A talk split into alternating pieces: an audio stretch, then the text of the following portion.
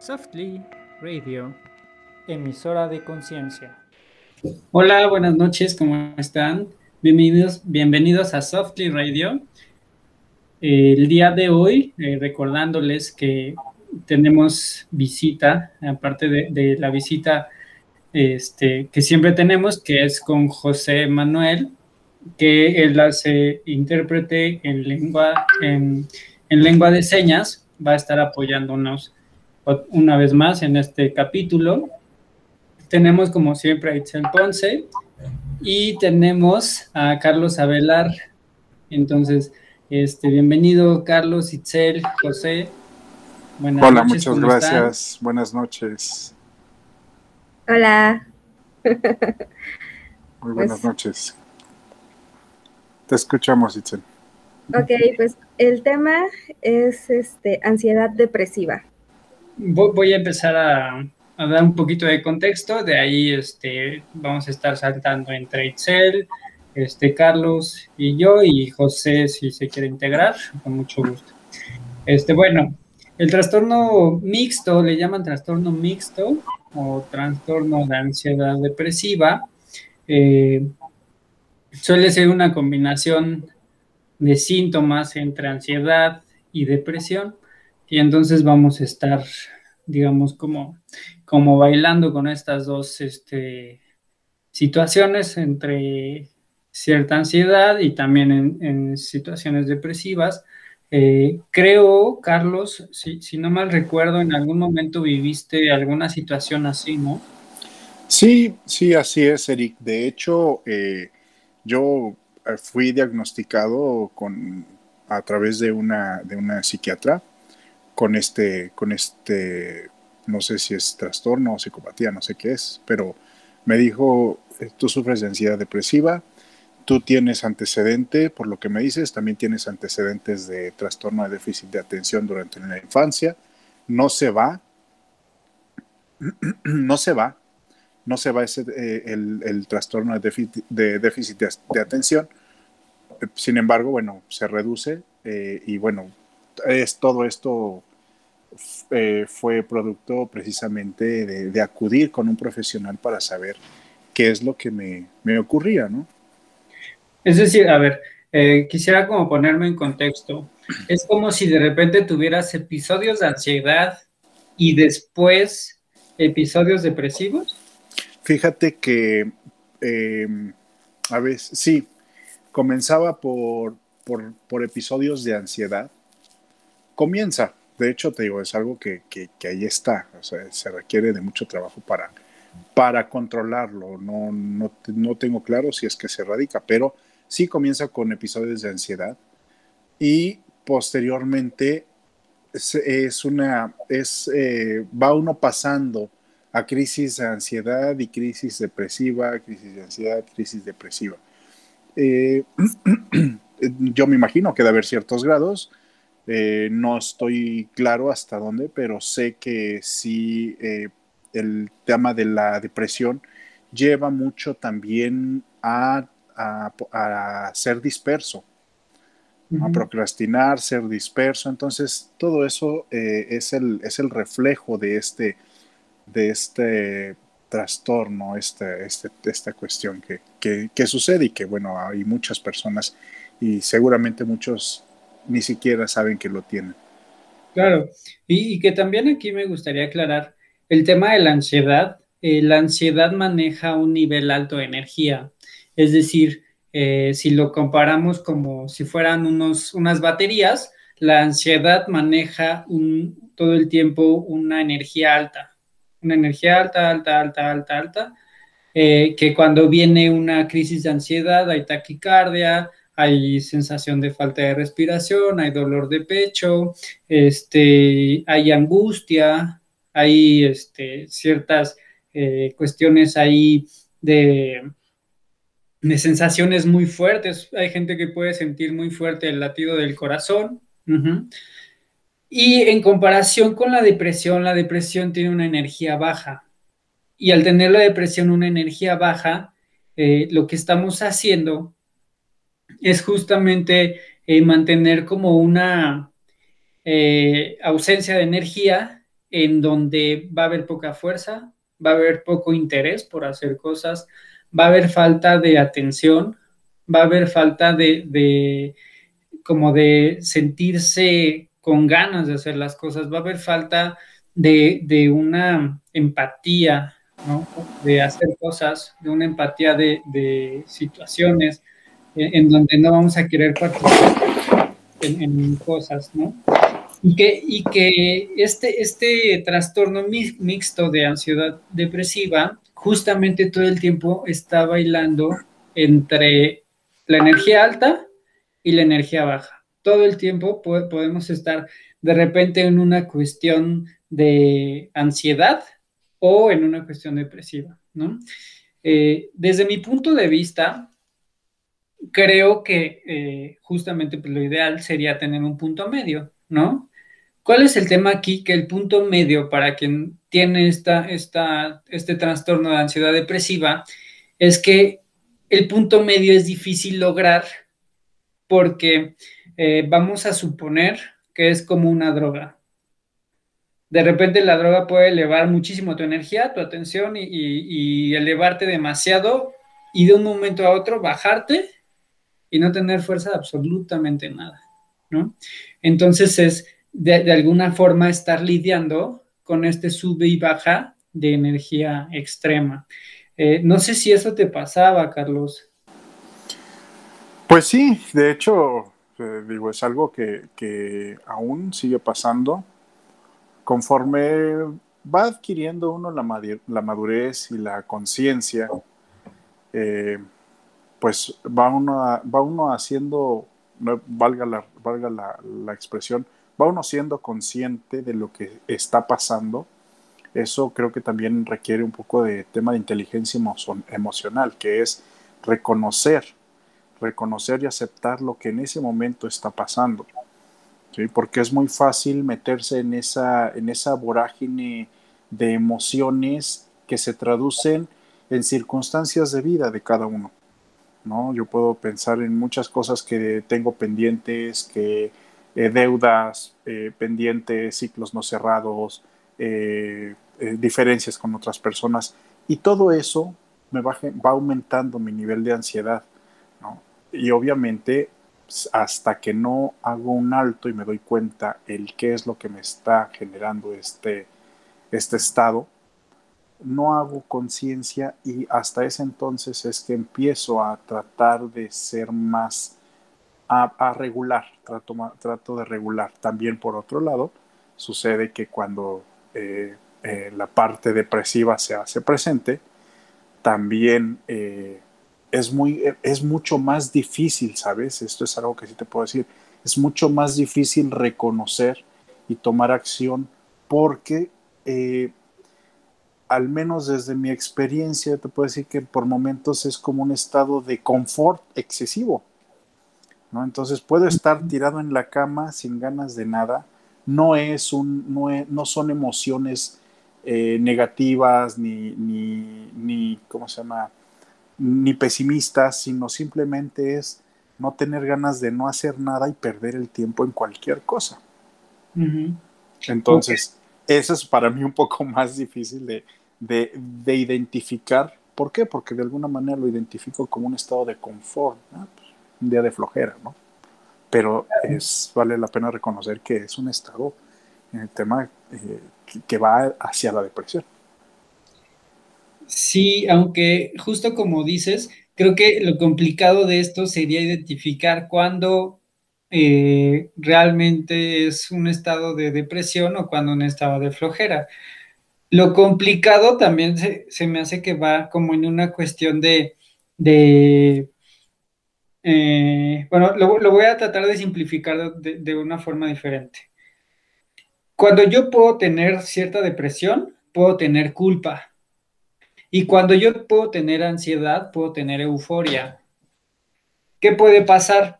En algún momento pueda decir, no, ya voy a empezar a hacer ejercicio y entonces empiezo, voy, hago ejercicio, tres días me desgasto así muchísimo, haciendo mucho ejercicio, al cuarto día viene así, uh, ¿no? Un bajón terrible, y entonces cuarto, quinto, sexto, séptimo día, me quedé en el bajón.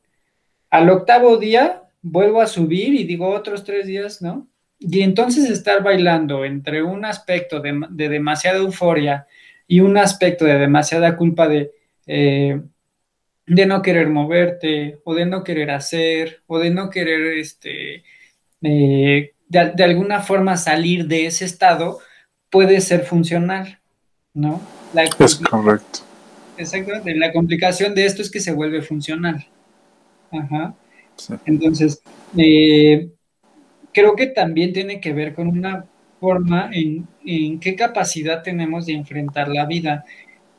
Y esto lo, dicen varios estudios de lo que yo estuve investigando de este tema es, eh, se está cuestionando la forma en la que enfrentamos la vida y posiblemente la forma en la que estamos enfrentando la vida sea precisamente o desde la angustia o desde el abandonar, ¿no? Es, yo puedo vivir angustiado por una vida que, puede parecerme demasiado difícil o puedo vivir una vida en donde no me importa absolutamente nada. Y entonces pasamos de que me importe demasiado a que me importe poco. Así es, así es. Sí, se me hace muy, muy, mucho más comprensible así como lo estás explicando. Claro, porque, porque entonces a, final de, cuentas puede ser como de repente comes un día demasiado porque tenías muchísima ansiedad y al otro día no comes nada porque dices, no, como ayer comí muchísimo, pues ya hoy me castigo y no, no como, ¿no? Porque aparte, pues ni, posiblemente ni te va a dar hambre. Oye, Carlos, ¿y cómo fue que tomaste la decisión de ir con un especialista? ¿O en qué momento fue que dijiste, es tengo que checar algo, ¿no? Claro. Bueno, mira, em, de alguna manera eh, este, este reconocimiento de decir, ya estoy cansado de vivir lo mismo y no ver un avance en mi vida. Ese es por un lado. Y por el otro también, de alguna manera, em, te puedo decir que me, sirvió, me ha servido mucho el crecimiento en el tema de, conciencia a través de, mi, de mi desenvolvimiento como, como coach. Para empezar, para poder ser un coach, primero, para poder ayudar a otras personas, primero hay que saber ser ayudado. Entonces, esta parte es la que me ha, puedo decirte que me ayudó a entender y abrirme a decir, estoy cansado de vivir lo mismo, está en mis manos hacer algo al respecto y reconocer también que no saber qué es lo que estaba pasando. Entonces ahí es a donde entra eh, el razonamiento de decir, bueno, si yo no sé qué es lo que está pasando, es momento de que un, profesional en esto me lo diga. Sí, tienes razón. Eh, y creo que también esto, esto es muy, puede ser muy evidente de un trastorno obsesivo compulsivo. Es decir, gente que controla demasiado y que controla tanto, tanto, tanto, tanto que se lleva un descontrol. Y ese descontrol es eso, es vivir en la ansiedad o vivir en la depresión, es vivir en demasiada energía o vivir en nada energía. Eh, si, si nos vamos como a una cuestión simbólica, es como ver la película, la de Intensamente, donde en algún momento de la película está alegría y está tristeza. Y entonces alegría y tristeza tienen que, eh, por, por alguna razón se quedan juntas y entonces alegría y tristeza tienen que aprender a convivir. Y es básicamente ese, ese el, trastorno, ¿no? Eh, eh, ¿En qué forma puede la alegría y la tristeza convivir de una forma adecuada y en qué momento tiene que entrar una u otra dependiendo la acción? Y esto también lo digo porque las manifestaciones somáticas o las sensaciones que vamos a tener van a depender mucho justamente de, una o de otra.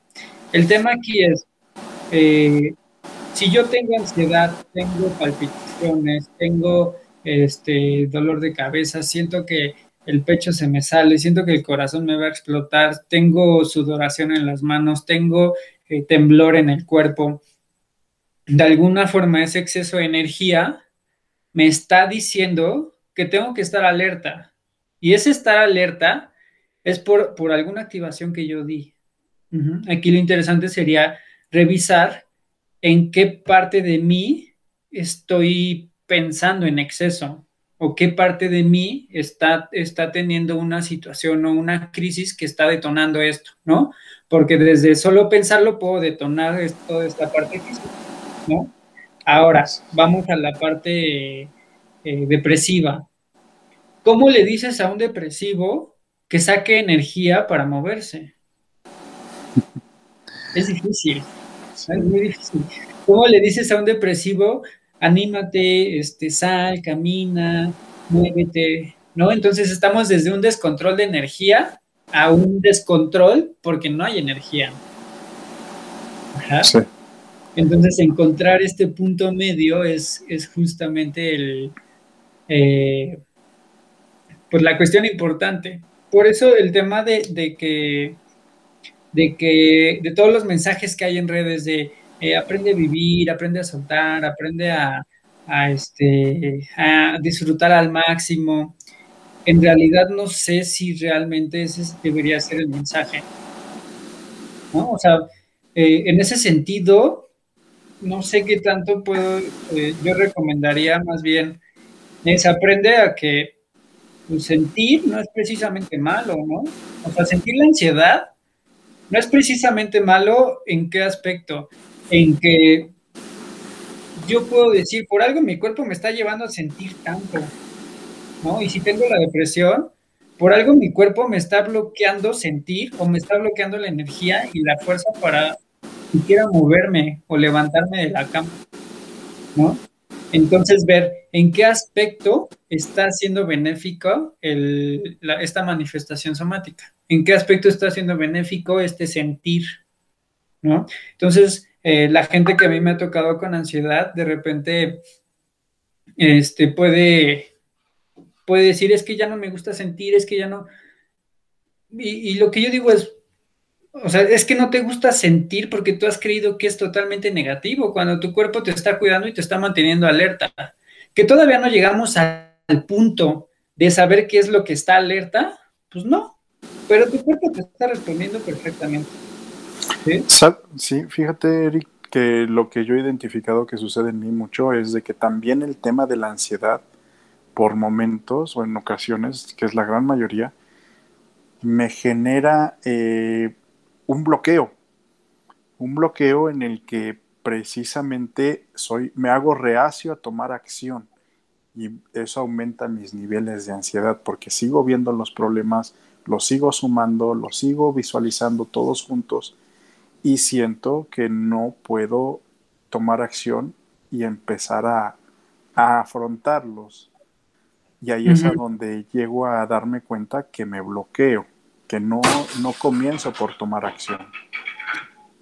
Que en ese sentido yo diría, bueno, ¿qué tanto, eh, qué tanto el bloquearse, ¿no? A la gente que nos está escuchando, ¿qué tanto el bloquearse, tal como te puede pasar a ti o a mí o a cualquiera, qué tanto el bloquearse es una forma de respuesta? No es, posiblemente así aprendí a resolver. Y, hay mucha gente que lo hacemos, ¿no? Es como, de aquí ya no sé qué hacer o ya no sé para dónde ir, ¿no? O ya no sé, ¿no? Y entonces el tema de tomar decisiones, que este es un tema importantísimo en esto, es eh, el tema de tomar decisiones se vuelve una cuestión de, eh, a final de cuentas tienes que tomar una seguridad contigo para, para que a donde vayas tengas la responsabilidad de esa decisión que tomas. Eh, de, lo que yo pude ver en, este, en este trastorno de, ansiedad depresiva, es que hay un, un elevado, de, un elevado eh, nivel de afecto negativo, es decir, un dolor emocional o una culpabilidad muy grande. ¿A qué me refiero? ¿Qué tanto puede estar funcionando todo el tiempo desde la culpa? Voy a poner un ejemplo. Eh, posiblemente mi anhelo es amar a alguien con todo mi ser. Pero ese anhelo es suspendido por una culpa, una culpa a no merecer, a no poder tomar a alguien, a no poder amar, a no poder este, eh, eh, creerme posible esta, esta plenitud. Y entonces todo el tiempo puedo estar oscilando entre el deseo y la culpa. Es decir, deseo esto, pero me siento culpable de desearlo. O me siento o no, no me siento merecedor. Entonces estas dos opciones pueden estar bailando, ¿no? Entre deseo, pero no merezco. Deseo, pero siento que no. ¿En qué momento podemos entonces sentirnos pleno, plenos con lo que estamos teniendo? No sé si eso tú lo identificas, Carlos. O sea, eso, eso puede ser un factor importante. Sabes, sí, efectivamente he pasado por, eh, por eh, sentimiento de culpa. Ha, transcurrido en muchos de estos episodios de ansiedad. Sí, el tema de la culpa, eh, el ser mm, duramente juzgado por mí mismo, o sea, juzgarme muy duramente. Sí, sí, sí. Sido muy, eso, eso sí ha sido un elemento constante en, estos episodios de ansiedad. ¿no? El ver que no avanzo, el ver que no concreto, el ver que las cosas no tienen un avance por causa de mis acciones, me, me genera esta, esta culpa. Este, es cierto, es cierto, Eric. y, este, y este sentir no avance justamente también puede ser desde la expectativa, ¿no? Eh, ¿Cuántas veces no nos hemos juzgado por no tener, para la edad que tenemos, el éxito o, el grado de estudios o la, este, no sé, la capacidad de generar ingreso o el tema de pareja o el tema de estabilidad? Eh, que es una cuestión más bien impuesta, ¿no? O sea, que, ya ahorita sabemos que no podemos generalizar ninguno de estos aspectos, con ninguno de estos factores, en donde al final de cuentas nosotros vamos a decidir de qué forma nos castigamos, ¿no? O sea, vamos a, vamos a al final decidir de qué forma vamos a estarnos flagelando con una cosa o con otra, de acuerdo al pensamiento que tengamos. Eh, y mucha, mucho, o sea, quisiera aclarar que mucho de esta depresión o de esta ansiedad puede ser una preocupación excesiva irracional. Irracional me refiero a que muy probablemente si nos ponemos a, a investigar qué es lo que está detonando esto, puede ser una cuestión únicamente mental, únicamente desde lo que yo creí y desde eso me estoy castigando. Y desde ese miedo me puedo estar eh, flagelando, desde ese miedo puedo estarme haciendo daño, desde ese miedo puedo estar eh, criticándome o haciendo más chico, ¿no? Eh, aún con eso, no quiero descartar las cuestiones energéticas. hay cuestiones energéticas que, no son de, pues como tan fáciles de reconocer, ¿no? O sea, aspecto espiritual, aspecto no sé, o sea, tan, solo si, si, nos vamos como a alguien que pueda, que pueda tener, o alguna mujer que pueda tener alguna disfunción ovárica, en donde, en donde eh, la cuestión hormonal sea un factor importante para determinar cómo se siente.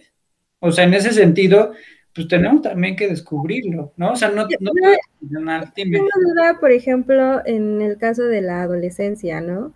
Que dicen que es cuando el adolescente se hace más introspectivo. ¿Cómo ahí lo... Ponme un ejemplo para que pueda entender mejor. Híjole, mm, bueno, es que por ejemplo, yo en mi adolescencia yo sí me consideraba una persona depresiva, pero nunca nunca supe si realmente fuera algo patológico o, o esta cuestión más emocional, ¿no? Ok, ya, entiendo. Mira, acuérdate que, hay diferentes grados de depresión, ¿no? O sea, una depresión que de verdad no quieres ni pararte y que no te importa y si no comes, y, o sea, hay una ausencia de todo y una falta de interés en muchos aspectos. Y puede ser una depresión menor como en el sentido de, ¿sabes qué? Me siento tan mal que no quiero nada, ¿no? Pero el no quiero nada es, pues sí, o sea, estoy en mi casa, me paro, este, hago lo que tengo que hacer, pero pues no me llena. Eh, y, hay, diferentes grados. Definitivamente en cualquier adolescente, hombre o mujer, va a haber este tipo de situaciones. Y es porque precisamente hormonalmente hay una descomposición terrible, ¿no? O sea, de repente puede pasar que le hablas este, al hijo adolescente, oye, ¿me puedes ayudar a tal cosa? Y te puede responder, es que ¿por qué me hablas así? Es que ¿por qué no me hablas con amor? Es que yo necesito que me des atención, ¿no? Cuando a lo mejor siempre ha tenido atención, pero es una percepción diferente, ¿no? O sea, es decir, en ese momento eh, caíste en el punto en donde quería este, la persona ser afectada, ¿no? Entonces, pues uno ayuda a sacar que el, a que el adolescente pues saque y exprese eso.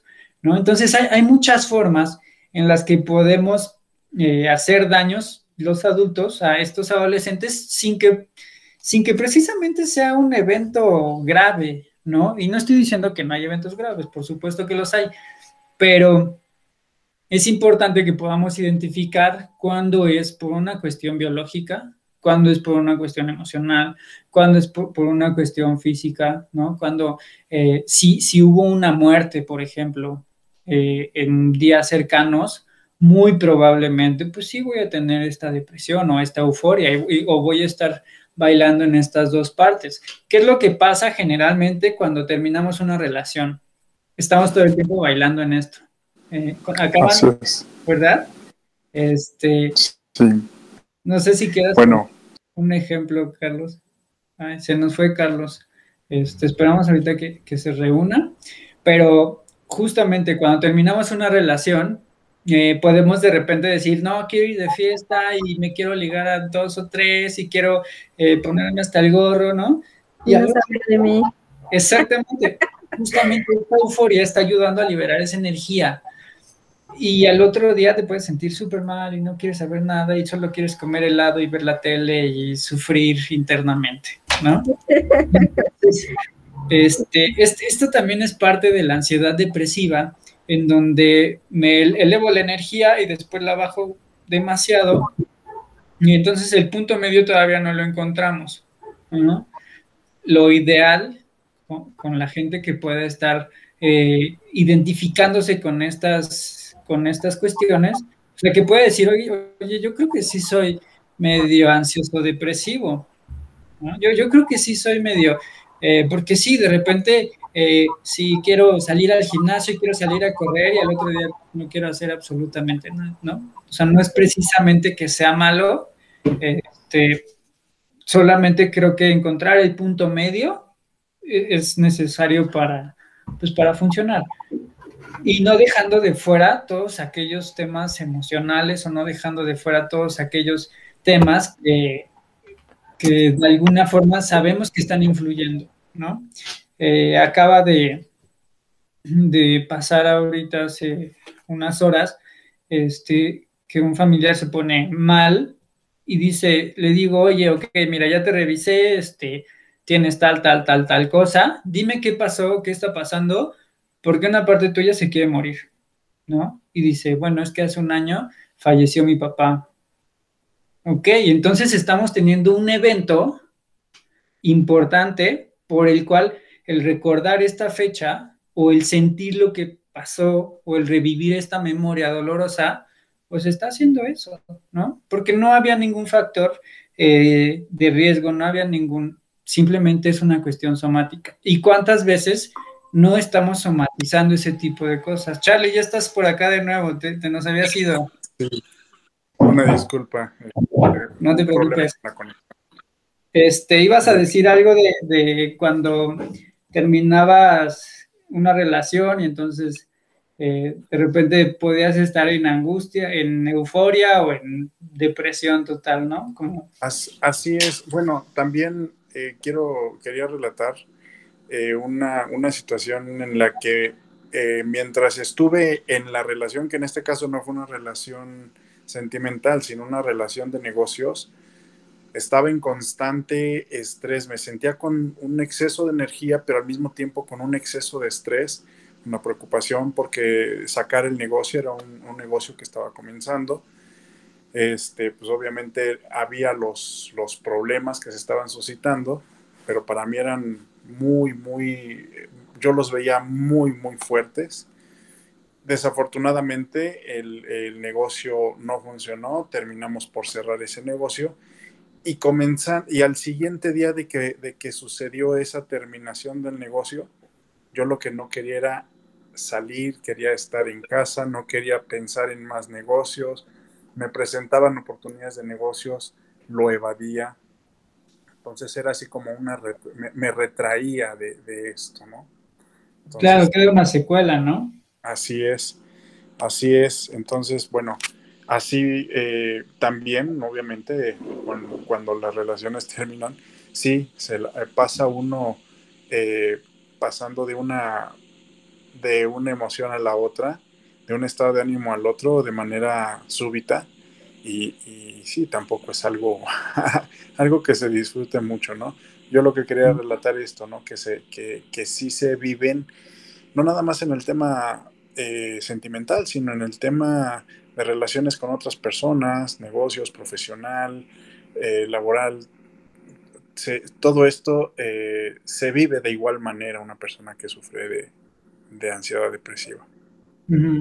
Sí, y también otro, otro aspecto que, creo que es importante tocar es que estas cuestiones son internas, o sea, es una eh, emoción interna, por así decirlo, es, decir, es, intrínseca, intrínseca y al ser interna es más difícil expresarlo y es más difícil detectarlo porque solamente tú sabes lo que estás pensando y solamente tú sabes lo que está pasando. Y aún, y aún así no, no se tiene claro que es algo que puede, de lo que se puede recibir ayuda. Claro. Sí, exactamente, porque, porque hay una cuestión eh, mental tuya que de alguna forma como está resolviendo puede parecer normal. ¿No? Sí, fíjate que eh, haciendo un poquito de retrospectiva hacia el tema de cómo fui creciendo en mi infancia un poco, yo tenía un padre muy duro, muy duro que, era muy fácil que descalificara las cosas. Entonces, eh, la mayor parte del tiempo estaba en, una, en un estrés por saber si estaba haciendo correctamente las cosas. Claro, puede haber un miedo a fallar. Así es. Y es algo que persiste, de alguna manera persiste. Eh, de cuando, cuando no somos conscientes, en mi caso, cuando no llego a ser consciente en ese momento, y hay veces en que me cacho en que sí estoy con ese miedo de fallar. Y también eso, eso es, eh, se refleja también cuando hay cosas que no se cierran, porque en realidad es el miedo a fallar, ni siquiera, o, que, ni siquiera se empiezan. Claro, eh, eh, este, este, esto es bien importante porque el miedo a fallar viene desde una cuestión en donde te pueden juzgar por hacer las cosas mal. Y, y, esto también viene porque en algún momento se, nos, se, les olvidó educarnos para que cuando fallemos, pues, no pase nada. O sea, eh, de alguna forma el, tema de en algún momento tuvimos que fallar y en algún momento nos tuvieron que decir, no pasa nada, es normal fallar, lo vas a hacer bien la siguiente ocasión, ¿no? Que justamente como decías, quienes tuvimos papás más rectos, más este, estrictos, podemos tener este miedo de, chin, o sea, parece que si, si fallo es la única oportunidad que tuve, ¿no? Parece que si no lo hago bien, es, híjole, lo, no se puede haber un miedo que ni siquiera podemos saber un miedo a qué es, porque posiblemente el castigo real nunca lo recibimos. Y entonces, ¿a qué le tenemos miedo? A algo que pudiera pasar, pero que pero quedó en. Pudo pasar algo, pero no sabemos qué es, y eso es peor. Así es, así es. Fíjate que ahorita como, como lo estás diciendo, yo estoy haciendo conciencia del que de la, de la del riesgo tan grande, bueno, además de que es un riesgo, pueden, puedo ver que de alguna manera sí, se, sí lo estoy haciendo de transferir estos mismos miedos a mis hijos, en el que la misma ansiedad me genera eh, cierto, eh, que llego a explotar, vaya, llego a explotar y, em, precisamente les genero, les transmito un miedo. Entonces ahí hay que hacer conciencia sobre hacer un pequeño alto y dar esa confianza de decir, no pasa nada, la próxima vez lo vas a hacer mejor, como tú lo mencionas. Claro, y que, y que en, ese sentido podemos dar tranquilidad porque quizá este miedo que, a nosotros nos pudieron transferir, pues a, a, esos papás, pues también se los transfirieron, ¿no? Es como, eh, no sé, creo que hay una combinación muy fuerte ahorita entre una moral excesivamente rígida de, nuestros abuelos a una moral excesivamente flexible de, la generación de ahora. Y entonces esas dos partes están haciendo choque porque mentalmente justamente estamos teniendo esta parte, ¿no? Tengo una mamá que posiblemente o un papá que posiblemente fue educado desde esta rigidez y ahora puedo tener hijos que pueden decir, pues no me importa, ¿no? ¿Y qué va a pasar? ¿No? o sea, ¿qué es lo peor que puede pasar? ¿Que me regañas? ¿Que me castigues? ¿Que, me hagas? ¿No? Y entonces ya no hay un miedo a eso. Eh, y, entonces la, la, dificultad de todo esto es decir, bueno, y entonces ahora cuál es el tipo de educación que necesitamos dar o que necesitamos recibir como adultos para saber qué es lo que tenemos que hacer. Qué complicado, ¿no? Sí, sin embargo, no lo, veo imposible. De hecho, estoy precisamente, em, estoy llevando un proceso para entender un poquito más esta parte, desde el tema de la conciencia, para ver cómo puedo trabajar y mejorar mi desempeño aún a través de episodios de ansiedad depresiva. Mira, eh, a la gente, a ti, Carlos, y a la gente que nos escucha, yo siempre les doy un consejo en cuanto a la ansiedad. La ansiedad te está dando un mensaje y el mensaje es que eh, tu cuerpo se está haciendo cargo de ti porque, como decíamos antes, algo está manteniendo alerta a tu cuerpo. y la cuestión aquí es, date permiso a que tu ansiedad se lleve a más y te des permiso de darte cuenta que no va a pasar absolutamente nada. Es decir, yo puedo en este momento estar sintiendo la ansiedad, la taquicardia, lo que esté pasando, la sudoración y, puedo sentir y sentir y sentir y sentir. Y entonces en ese momento voy a decir, me abro a lo que venga. Me doy permiso de morir si es que tiene que ser así. Me doy permiso que pueda morir lo que tiene que morir, también en sentido emocional. Me acuesto, me relajo, o me quedo sentado, o me quedo tenso, como yo quiera, pero voy a vivir ahora esa ansiedad con toda la conciencia posible y voy a tratar de disfrutar esos latidos tan fuertes del corazón y voy a tratar de disfrutar ese temblor, esa ansiedad, esa angustia. Y entonces me voy a ver un poco como, como el Joker, ¿no? O sea, con esta psicosis, ¿no? Pero es necesaria, es necesaria porque al final de cuentas eso es lo que te va a liberar. El llevarte esas situaciones es lo que te va a liberar. Darme cuenta que más allá de eso que yo creí que no podía pasar, no hay nada. Ajá.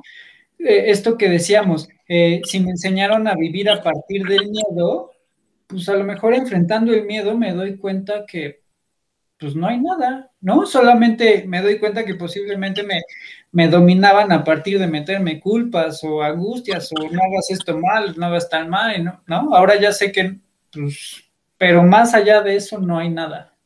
miedo de fallar. Claro, exactamente. ¿No? Y entonces ahora fallas a propósito, comprobándote que si fallas, pues no hay absolutamente nada que sea tan grave, ¿no? Porque justamente ese es el tema, que pareciera que, eso era demasiado grave. Y pues no. En realidad, lo único que estaba pasando es que te estabas quitando libertad, ¿no? Y entonces, ¿qué beneficio tenía quitarte libertad? Someterte. ¿A qué te sometías? Pues a mamá, a papá, a creencias, porque eso te hacían funcional, de, de una forma no agradable, pero te hacían funcional. Sí, entonces, ah. desde esta funcionalidad ahora la puedo transformar a decir, bueno, pues sí, o sea, sé que no tengo que hacer, pero no lo voy a vivir con angustia. Sé que si fallo, pues sí está mal, pero pues no es que precisamente pase algo excesivamente grave, ¿no? ¿Cómo están? Este, los noto como muy, este, no sé si están procesando la información o, o si dije algo muy, muy, muy fuerte. Pues no, bueno, yo es que, bueno, eso siento que es un tema que yo no domino, pero que sí está como muy presente en todas las personas. Pero es eso, ¿no? Tratar de identificar en qué momento es emoción y en qué momento es algo patológico. Que, que bueno, también muchas veces termina siendo emoción, emoción, emoción y termina siendo patológico, ¿no? Entonces, mm, pues sí, no sé, este José Manuel. José, ¿quieres opinar? Ok. ok, pues sí. Carlos, ¿qué, opinas? Pues mira, eh, esto que comenta Chel es, es muy cierto. valdría la pena eh, comentar cuál, hasta dónde más bien, hasta dónde se puede identificar como algo meramente de las emociones y como algo que ya trasciende a un, a un daño o a un tema este, patológico. Sí, claro. Eh, para mí hay, hay diferentes factores desde donde podemos abordar las cosas. Eh, uno de esos factores es la lealtad que podemos tener. Este, y estas lealtades es justamente como posiblemente lo hizo mamá o papá, si mamá o papá aprendieron a vivir con enojo, muy seguramente vamos a funcionar a través del enojo porque es lo que aprendimos, ¿no? Y entonces, eh, o si mamá o papá tuvieron mucha vergüenza, posiblemente esa vergüenza yo la pude absorber y entonces no lograr más, ¿no? Eh, sé que existen sus excepciones y quien lo ha trabajado totalmente diferente y, claro, este, pero bueno, en, en, este sentido a lo que quería llegar es, eh, me ha tocado gente que también trae temas energéticos, o sea, temas sí de espíritus, temas sí, este, como de, de lealtades ocultas, de temas de, cuestiones sistémicas, y que eso también, o sea, para, para, poder llegar a eso tenemos que descartar todo lo anterior, ¿no? Entonces es un tema, por eso, por eso es tan importante la terapia, porque a final de cuentas, nosotros en cada persona necesitamos hacer una evaluación directa y específica de qué te pasa, qué sucede, qué emociones, qué pasó tal fecha, qué pasó al tantos años, qué pasó este con mamá, cómo vives con papá, si hubo en algún momento alguna cuestión de, abuso, por ejemplo, ¿no? O eventos también, ¿no? claro. Que te están reviviendo ese momento. Exactamente. Ahora, imagínate cómo puede vivir un niño que tuvo un accidente trágico a los 8 o 9 años entonces, puede tener una percepción o una sensación de que un accidente es demasiado grave o demasiado este, eh, extenso en muchas situaciones eh, y lo puede seguir arrastrando hasta la actualidad en donde puede, en donde ya mayor puede sentir que un accidente es demasiado malo, en, donde, en donde posiblemente su capacidad de respuesta está haciendo desde ese niño que no podía hacer nada al respecto. Entonces hay que ubicarlo en la parte adulta, en donde decir, bueno, si tuvieras un accidente, ¿qué es lo que tendrías que hacer o resolver desde tu parte adulta, no desde la angustia que vivió ese niño, ¿no? Pero para eso tuvimos que trabajar ya ese evento. Entonces hay muchas cosas en donde podemos vivir como muy alertas, como muy atentos, como, este, no sé, personas que, que, que tuvieron papás alcohólicos, ¿no? De, oye, es que yo tenía que cuidar a mi papá, ¿no? ¿Cuántos años tenías? No, pues siete, ¿no? Y entonces, híjole, ya me daba eh, pena o ya me, daba, ya me pasaba esto porque, pues, si se caía, si se golpeaba, si se enojaba, sí. Entonces, imagínate la cantidad de angustia que voy a generar si no trabajo este tipo de situaciones, ¿no?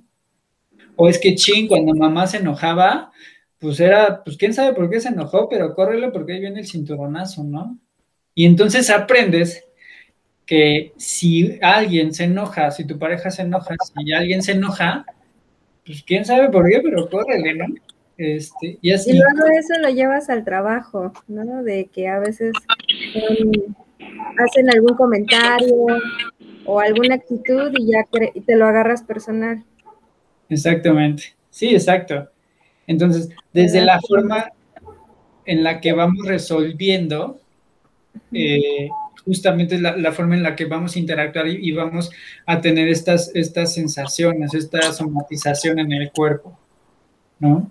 Nada debería ser tan grave. Eh, ahora, otro, otro mensaje que quisiera dar a la gente que, que está del otro lado, que ya no está en la ansiedad, sino en la depresión, pues es lo mismo, es, es, es, un poco lo mismo en el sentido de que si no tienes fuerzas de absolutamente nada, o sea, deja morir eso que tiene que morir, porque, porque emocionalmente te está diciendo eso.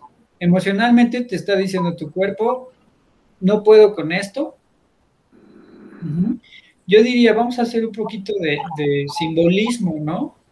Agarra un objeto, asumes que eso es algo que, tiene que ver con muerte o la muerte, y entonces lo pones, te, acuestas con ella, te acuestas con la muerte simbólica y te dejas morir. Y te vas a dar cuenta que no va a pasar absolutamente nada, pero justamente la intención es que te abras a esto que te da miedo pasar. O sea, es decir, aquello que nos da miedo contactar es precisamente con lo que tenemos que contactar para liberarnos. Es como tener hambre. Fíjate que ahorita me acordé de cuando yo iba la secundaria, este, tenía un compañero y este compañero de repente dejó de ir a la escuela. Eh, recuerdo que la mamá fue a pedir ayuda porque su hijo no, no quería levantarse y estaba... E, esto, hace cuenta, deja de ir a la escuela, pasó como un mes y ya fue que la mamá se presentó y que pues su hijo se la pasaba acostado, ¿no? En, una depresión. Y recuerdo que por esas fechas hubo un concurso de baile y el equipo, mm, bueno, vamos el trofeo a su casa, ¿no? Se, lo regalamos para estimularlo. Pero bueno, cuando eres adolescente hay cosas que no, bueno, yo, ya después de ahí ya no supe más de él, no supe si sí si, salió de su depresión o qué pasó. Pero aquí tocó el tema porque ¿qué puede hacer una mamá que está en esa situación que su hijo adolescente no se quiere levantar? Ok hay muchos, hay muchas líneas de trabajo, ¿no? Eh, de, entrada diría, así de entrada diría, vean la serie de Merlí. Hay un caso de un niño depresivo en donde el profesor Merlí hace el acompañamiento con este niño. Simbólicamente es, es lo que se tiene que hacer, pero bueno, lo voy a explicar un poco. Eh, cuando este niño está depresivo hay que identificar primero cuál es la falta de, de energía. Puede ser una falta de energía física, puede ser una, falta de energía este, emocional, puede ser una, falta de energía energética corporal, ¿sí? Puede, puede ser un tema que tiene que ver más con, una cuestión en lo que trabajamos en constelaciones familiares, que tiene que ver a lo mejor con lealtades. Este, a veces hablamos de, bueno, eh, si hubo un primito que murió a los 13 años, si ese niño tiene 13 años, muy probablemente esté haciendo simbiosis con esa memoria del sistema familiar. ¿Sí? Si, si la mamá tuvo un aborto, este, no sé, a los 15 años, si el niño tiene 15 años, e, este tipo de eventos se tienen que revisar. Esto es muy específico ya, pero no se descarta, obviamente. Entonces, por eso es, es necesario que las mamás puedan llevar a estos niños a, a, terapia y sobre todo que crean en esto, ¿no? Porque hay gente que no se quiere salir como de la parte eh, estructurada o científica, pero la cantidad de casos que, que tenemos así de niños que se pudieran liberar es muy alta, ¿no? Este, Y bueno, no sé si tengan algún comentario, Charlie, algún comentario que quieras hacer. Sí, fíjate que ahorita que hablaste sobre este ejercicio que aconsejabas para eh, hacer el simbolismo de dejar morir esa emoción o esto que nos generaba este estado de ánimo depresivo, es la parte que me hacía falta. De alguna manera tenía, eh, he hecho uso de una herramienta que me ha ayudado, eh, que obviamente requiere de constancia, que a veces también por la misma situación de, la, de, este juego de estados de ánimo, este, no me permite ser constante, pero la meditación es muy buena para poder reducir esos niveles de ansiedad. Cuando se hace de manera constante, eh, es, es, increíble cómo se reducen esos niveles de ansiedad.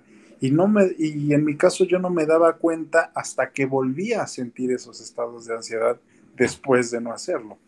¿no? Y ahorita que comentas esta parte de, de, cómo hacer este ejercicio para dar ese simbolismo de la muerte, eh, lo, me hizo mucho sentido como una manera como la parte complementaria de cómo trabajar con uno y con el otro.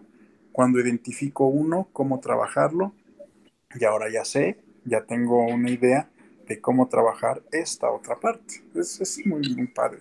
Y mira, me, hiciste acordar de, de, un elemento que no había tocado. Si una persona creció sola, muy seguramente necesita mucho eh, acompañamiento en el, en el sentido de, de, ¿cómo decirlo? Como de una contención. Esta persona va a necesitar contención porque creció sola. Entonces, de alguna forma, de alguna forma necesita confiar más. Necesita confiar en que alguien o algo va a estar ahí cuidándolo. Entonces, muchas veces quienes hacemos mucho autocuidado con nosotros mismos, nos llevamos este tipo de crisis. Este, cuando una persona crece sola, aprende a cuidarse sola y aprende a, a sobrevivir sola. En algún momento debemos tener una contención atrás de nosotros que nos esté dando ese respaldo de vas bien, de si pasa algo, aquí hay donde puedes caerte, aquí puedes estar, aquí te puedes rendir y no te va a pasar absolutamente nada. Aquí puedes eh, abandonarte de alguna forma. Es como, como quien arrulla a un niño, ¿no? Es, el niño se duerme y asume que lo cuidan, ¿no? Entonces, muchas veces cuando nos llevamos estos episodios de ansiedad o depresión, hay un miedo a que alguien no va a estar o a que alguien no va a cuidarnos o, a no confiar en, la cuestión exterior. Y lo difícil de eso es esto, ¿no? O sea, es como no hubo una figura paterna o un adulto que me pudo dar la contención, a veces la abuelita, a veces el abuelito, entonces ahora cómo sobrevivo, ¿no? Entonces ahora cómo le hago, porque entonces abrirme a morir, pues no es tan fácil, porque ¿quién va a estar ahí? ¿No? O sea, a mí quien me cuida, a mí quien me ve, a mí quien me da, a mí quien me nutre, ¿no? Cuando todo el tiempo nos hemos nutrido. Y que yo diría, si nos abrimos un poco a que el universo nos nutra, nos, va a dar, nos va a nutrir y, de cierta forma, siendo eh, flexibles con nosotros mismos, nos vamos a llevar a tener gente que nos pueda nutrir, gente que nos pueda dar esa contención, gente que nos pueda acompañar en esta situación. Es por eso que eh, las personas tenemos que hacer match con los terapeutas eh, y los terapeutas debemos tener mucho cuidado en ese sentido porque nuestra función es que ellos puedan sentir esa contención, que si algo pasa, ahí estamos, ¿no? Y en algún momento se van a dar cuenta que únicamente lo que necesitaban posiblemente era eso, era dónde descansar aquello que les preocupaba, dónde descansar aquello que no los dejaba dormir, dónde descansar aquello que, los tenía eh, alertas, ¿no? Entonces, es, bien padre cuando sucede esto porque es cuando la, gente puede crecer más, es cuando la gente, es como, como cuando el gusano eh, se queda en el, en el nidito este y entonces ahí se atreve a morir y se da cuenta que, pues sí, o sea, ese nidito lo cuidó ese capullo lo cuidó y entonces ya después creces y te vas. ¿no? Y así pasa con los pacientes. Se dan cuenta que ya solos pueden hacer muchísimas cosas y crecen y se van, ¿no? Y, eso es lo padre, eso es lo bonito. Eh, no sé si quieran comentar algo este, antes de empezar a cerrar. Pues creo que no.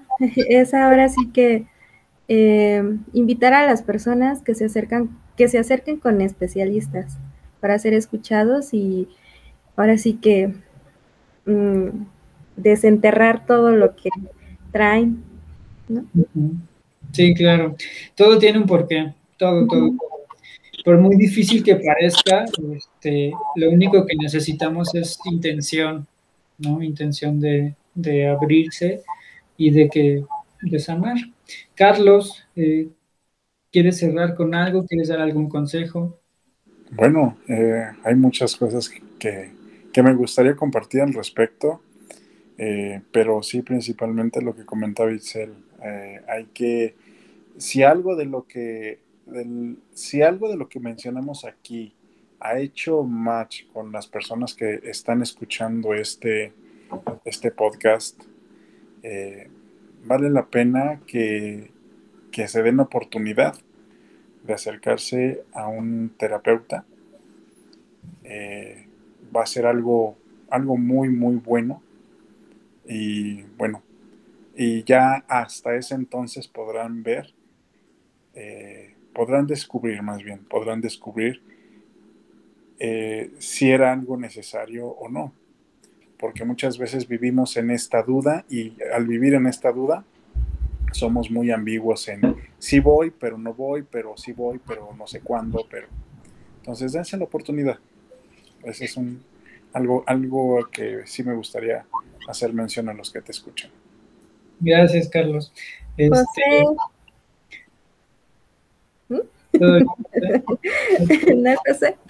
Gracias, José. Este, recordándoles a la, gente que nos escucha, José es intérprete de lengua de señas este, y pues bueno, nosotros agradecidos mucho con José porque eh, de esta forma estamos integrando también a, población que muy seguramente necesita este, escuchar o saber este tipo de cosas. Este, y que es bonito, ¿no? O sea, a mí me, encantaría que alguien pudiera entender esto, que, que si, si, no es posible que pueda hablar o ver o, este, o alguna otra discapacidad que pueda tener, este, hacerles llegar. Creo que esto es muy bonito. Eh, muchas gracias, chicos. Gracias, José. Gracias, Carlos. Gracias, Itzel. Yo este, también quiero hacer la invitación a los hombres, eh, que ya anteriormente hemos hablado con Eric, de que abran o se abran y se acerquen. Digo, ahora tenemos aquí a Eric, al coach, eh, Carlos, acérquense a los profesionales y hablen porque yo sé que por ahí ha de haber algún hombre que tiene muchas cosas escondidas y que por su cuestión de ideología no quiera hablar. Pero es importante porque solo así vas a sanar. Sí, este, hablando de eso, eh, quiero aprovechar que estamos aquí, Carlos. Eh, quería proponerte que hiciéramos un taller este, para hombres. Este, claro, no, no estoy descartando Excel ni nada, pero este, podemos hacer como, como varias cosas, ya lo iremos trabajando. Si hay alguien que nos escucha y esté interesado, hombres, o sea, este sí va a ser específico de hombres. Este, con mucho gusto lo hacemos, Carlos, si, si tú me dices que sí. Cuenta con ello, yo encantado, es algo, es un tema que me gusta mucho y que también eh, hay mucha tela de dónde cortar, en verdad y no es por un tema de discriminación, sino son eh, abordar temas específicos de género. Exacto. Y que a través, de, del, a través del tiempo hemos, hemos, como personas, nos hemos visto o hemos sido víctimas de eh, tradiciones y creencias que muy arraigadas desde hace mucho tiempo y que valdría la pena desde una nueva perspectiva romper paradigmas y que nos permitan abrir los ojos. Sí, exacto. Cuenta ah, con ello, Eric. muchas gracias por, por hacerme partícipe de ello. Yo encantado. Y bueno, y también quería comentar, eh, Eric, tú como terapeuta, yo como coach y todos los que estamos aquí presentes, antes que ser profesionales, es importante hacerles saber a las personas que también somos seres humanos. Claro. Exactamente. Muchísimas gracias, Carlos. Este, gracias, gracias a, la gente que nos está escuchando en este momento. Este, sabemos que ya es tarde, pero bueno, vale la pena, vale la pena. Este, gracias, Itzel. Este, y bueno, eh, ya esperen nuestro capítulo eh, editado en Spotify, YouTube. Síganos en, Facebook, eh, Softly Familia con Amor, y síganos en Instagram como Softly Radio. Y pues muchas gracias. Gracias a todos. Gracias, Itzel. Gracias, José Manuel. Gracias, Eric. Un abrazo. Softly Radio, emisora de conciencia.